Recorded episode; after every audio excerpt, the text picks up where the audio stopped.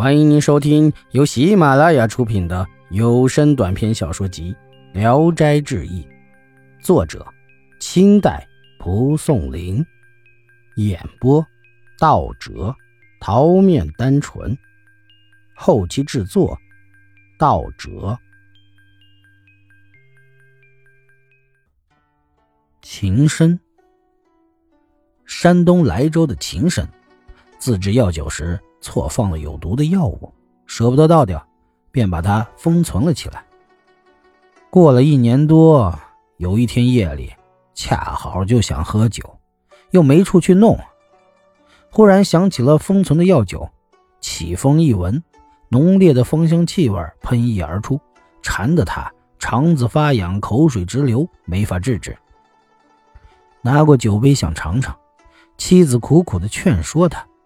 秦深笑着说：“哈哈，痛痛快快的喝了酒死啊，倒比被酒馋死强多了。”一杯入肚，倒瓶再斟。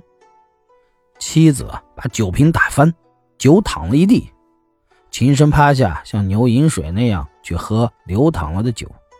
不一会儿，他肚子疼痛的紧闭着嘴，说不出话来，半夜里就死了。妻子嚎啕大哭，为他准备好棺材，将药入殓。第二天夜里，忽然有个美女进来，身高不满三尺，径直走到临床旁边，用手中杯子里的水灌他。秦深豁然就苏醒过来，叩头追问他是谁。美女说：“说完就不见了。我的朋友邱行素共事。”爱饮酒，有一天夜里，他想喝酒，无处去买，翻来覆去的无法忍耐，于是想用醋来代酒，和妻子商量，妻子嗤笑他。邱共是再三强求，妻子就煨好了醋端过来，一壶醋喝光了，这才解衣安睡。第二天，邱共是拿出足够买一壶酒的钱，派仆人带他买酒。邱共氏的伯弟香臣在路上就遇见了那个仆人，问之缘故，怀疑嫂子不肯为兄买酒。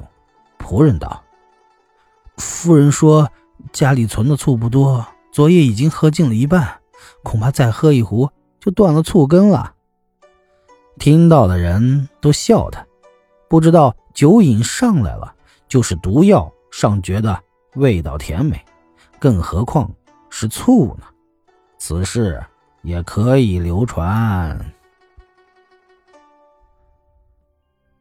本集演播到此结束，谢谢大家的收听。喜欢请点赞、评论、订阅一下。